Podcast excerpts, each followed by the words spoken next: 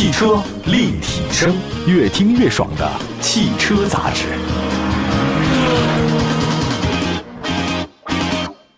各位好，这里是汽车立体声，我们的节目全国两百个城市的落地播出，欢迎大家随时关注一下我们的线上和线下的各种节目。最近一段时间，国内新能源车市场特别的火，比亚迪呢依靠着插电混合动力车型拿到了车企的销量冠军，这个我们曾经做过节目，确实很厉害。但是并不意味着车企会放弃燃油车的研发和推新，哎，就是这样。近期呢，国内市场出现了两款全新的自主品牌的燃油车，分别是奇瑞的星途、瑶光和长安的逸达。今天这期节目我们就说这两款车，哎，没错，长安逸达，对，就是那个逸达那发音啊，但不是那口香糖那俩字儿。我们首先说星途、瑶光，星途是奇瑞的高端品牌。前两天我在路上看到这么一车，愣了一下，因为这车没见过，辨认了很久才发现，哦，这个原来是星途。这车真的在北京见到的机会特别的少，我也不知道在其他各地怎么样，大家可以告诉我一下。其实星途在诞生之初啊，被寄予厚望，但是从市场的销量来看，它在一线阵营的话呢，距离非常的遥远。交强险数据呢显示，星途在二零二二年总销量呢仅仅是两万四千零一十五辆，同比下跌百分之十五点八四。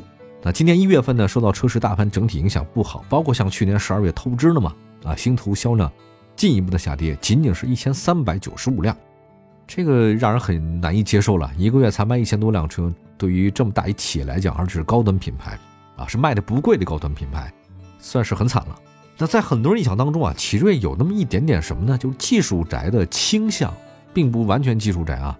那星途呢，在宣传里面也不断强调说我这车怎么好啊，运动好，操控好，但实际上这个宣传没有打动消费者。那因为大家买车的时候看的挺多的东西啊，就什么外形啊。售价呀、配置啊，比如说空间、价格、性价比、保值率都要参考的东西确实不少。操控和运动只是一方面。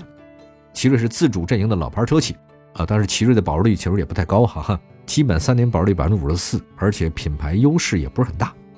那么这次呢，二月二十一号，星途的瑶光正式上市了，价格区间十五万两千八到二十万两千八，相比之前十六万七千八的预售价格低了一些。那我看了一下，它处于同价位的自主车，包括有谁呢？就是竞争对手吧。有长安 UNI-K、哈弗神兽。此次上市的瑶光呢，共有六款车型，均配置 2.0T 发动机加七速湿式双离合变速箱的动力组成，基于星途 M3X 火星架构2.0打造的。我们之前节目里提过，说星途跟奇瑞旗下的车型，奇瑞它总想搞高端化，总想分层，可是总是不成功。我记得我刚刚零四零五年的时候入行的时候，大家就老说奇瑞又搞什么瑞麟、瑞启啊，这个这那个的，整个都不行。非常不成功。那现在呢又搞了一个高端品牌星途，结果星途跟奇瑞旗下很多车型都雷同了，又一样了。本来星途瑶光它定位是什么？偏向个性化的车型，接近跨界车。但是在奇瑞当中也不是没有，有一个叫欧蒙达，跟它差不多。那这个车只是大家都没听说过，它有叫欧蒙达，就是哦萌萌哒，它是大概这个意思啊，也是小型 SUV，可是又一样了。那外观方面的话呢，星途瑶光采用是上下分体式格栅。啊，上部是窄条的这种熏黑饰板，与两侧灯组的相连接，一体式设计。下半部分的话呢，采用菱形元素，下方是三段式进气口。从整体视觉效果来看，它跟某些自主品牌有些像，但也有自己的风格特点。车身侧面带有些轿跑 SUV 的影子，门把手呢是隐藏式的设计，腰线呢从前大灯一直延伸到尾灯，车顶有明显的下滑趋势。那这个就运动的嘛，对吧？当然，你这运动是运动了，可是影响到后排头部空间嘛，对吧？溜背式都这问题。车尾设计正常，贯穿式尾灯，车顶末端有个小尾翼，排气口呢是双边四出，下方是银色护板。再来看车身尺寸方面，星途瑶光的长四米七八，宽一米九二，高呢一米六七，轴距两米八。主要竞争对手呢是长安 UNI-K，但比 UNI-K 要小，所以瑶光没什么太大优势。内饰方面的话呢，星途瑶光是全液晶仪表盘加中控台多媒体显示双联屏。空调出风口是贯穿的，方向盘是双辐式的，内饰呢是浅色调。配置方面，真皮座椅，前排座椅通风加热，头枕音响，副驾呢还有电动的这种脚托，这个不多见哈。副驾驶有电动腿托的，这脚托的不多。背部有气动按摩，后排座椅靠背的角度的话，七度电动无极可调，配备独立的新风。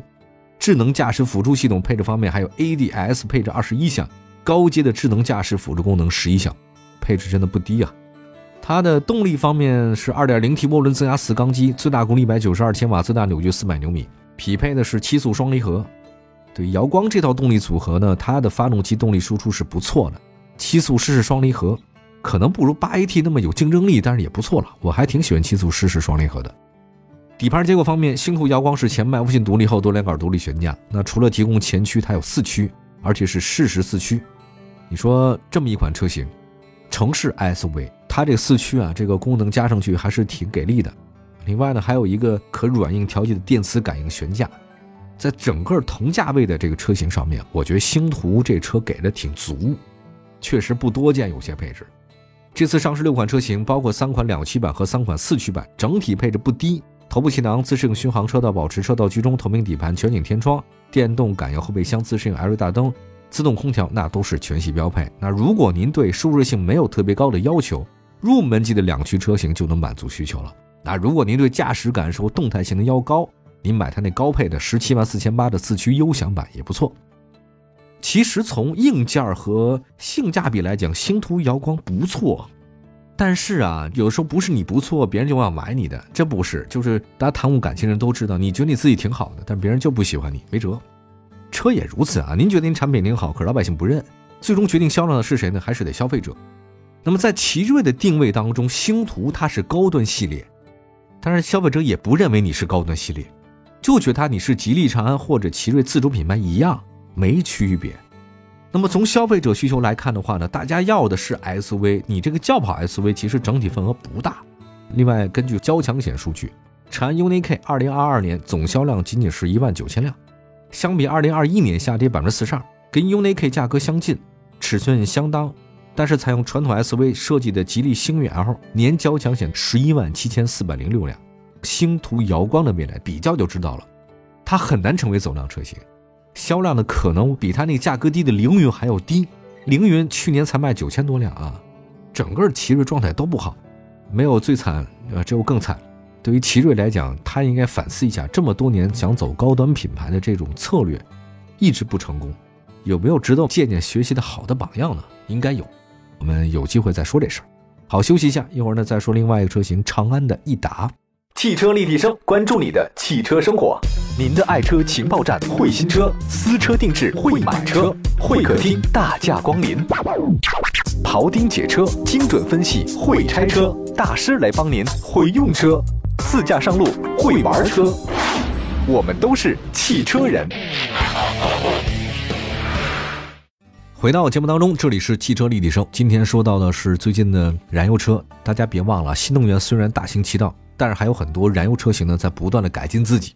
啊，今天说两个自主品牌，一个是奇瑞的星途啊，瑶光；另外再说一个长安的逸达。逸呢，这个就是飘逸的逸；达呢，就是达到的达，叫逸达。那么和奇瑞一样啊，这长安呢是自主阵营的主力军啊，而且长安的依靠 SUV 啊，什么那 CS 三五五五七五啊，整个销量都是相当不错的。那么在轿车市场，长安旗下有一个入门级的这个轿车叫逸动，表现还行吧。那么在去年卖了十四万辆。比老对手吉利帝豪还要高，另外呢，定位于十万级别的 UNI-V，去年卖的大概是九万八千多辆，这个成绩也是相当不错的。在今年的二月二十号，长安全新的紧凑轿车逸达开启了预售，它就是基于方舟架构来打造的。方舟，这是长安的整个一个系统一个架构，有三款车型，预售价八万九千九到十一万零九百，这价格真不贵哈。如果看这个价格的话呢，它是介于逸动和 UNI-V 之间的车型。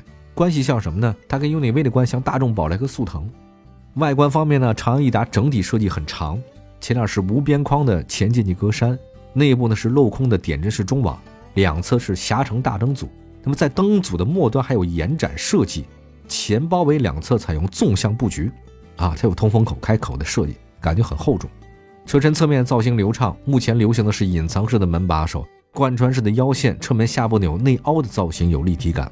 车尾呢是溜背设计，后备箱末端有小幅度的延长，有点像鸭尾式的那种扰流板啊，有那么点，这应该是装饰性的。车身尺寸方面，长安逸达长四米七，宽一米八四，高呢一米四，轴距两米七六。那它的同系列当中的小弟是谁呢？UNI-V，这个 UNI-V 呢长四米六八，宽是一米八三，高一米四三，轴距两米七五。所以说逸达要比 UNI-V 大，大家可以这么理解。那逸达内饰方面的话呢，全新设计风格，整体造型很简约，配备十点二五英寸全液晶仪表盘，双幅式多功能方向盘，中控台中央是纵向布局，十三点二英寸的多媒体触控屏，电子换挡机构是游艇式设计，就是那个推挡杆吧。配置方面，顶配版的益达可以提供并线辅助、车道保持、主动刹车、后方碰撞预警、三百六的全景影像、透明底盘、自适应巡航、全景天窗。这是一款经济型紧凑车，它的配置水平是达标的。动力方面，益达搭载蓝鲸 1.5T 涡轮增压四缸机，最大功率125千瓦，最大扭矩260牛米，配的是七速双离合。动力输出方面，益达要低于 UNI-V。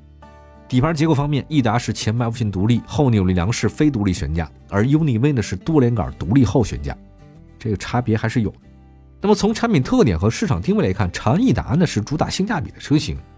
我一直强调它和 UNI-V 之间的不同，可是不管怎么说，这俩车总感觉好像有点重叠啊，也不知道是怎么搞的。这俩车反正价格也差不太多，大小也差不多，配置一样。非要分这么说，是相比 UNI-V 的 1.5T。益达在硬件条件方面它是下风的啊，比如说它后扭力梁是非独立悬架，发动机的输出功率更低。那么但你要说从预售价格来看的话，益达跟 UNI-V 它又没有差别，差不多啊。那价格相当的情况之下，它价差就不到一万块钱。那你看什么呢？长安呐，内部在不断的自相残杀呀。不仅是自相残杀，长安益达的外部竞争也挺大。你看这个比亚迪秦 PLUS DM-i，我经常举这个车的例子，价格在十万以内。虽然价格差不太多，那你要考虑的使用成本和购买的总费用。益达在性价比方面没有优势，秦 PLUS DM-i 它是新能源车，更便宜，使用成本更低呀。同时在行驶方面，插电混动车型相比你小排量的增压车有优势啊，这种优势还是挺多的。哎，我也不太明白啊，长安现在这个推出这么一个益达的意图是什么？因为总感觉好像跟其他的本土的它很多其他的自己车型没有太大的区别。老推出新车，看来也未必是件好事儿啊！如果造成自己内部的自相残杀，在外部的话没有很好的抗压能力，那对于这个新车来讲，前途应该不是很乐观。好，感谢大家收听今天的汽车立体声，祝福各位用车生活愉快。明天同时间，我们节目中不见不散，继续分享汽车话题。明天见。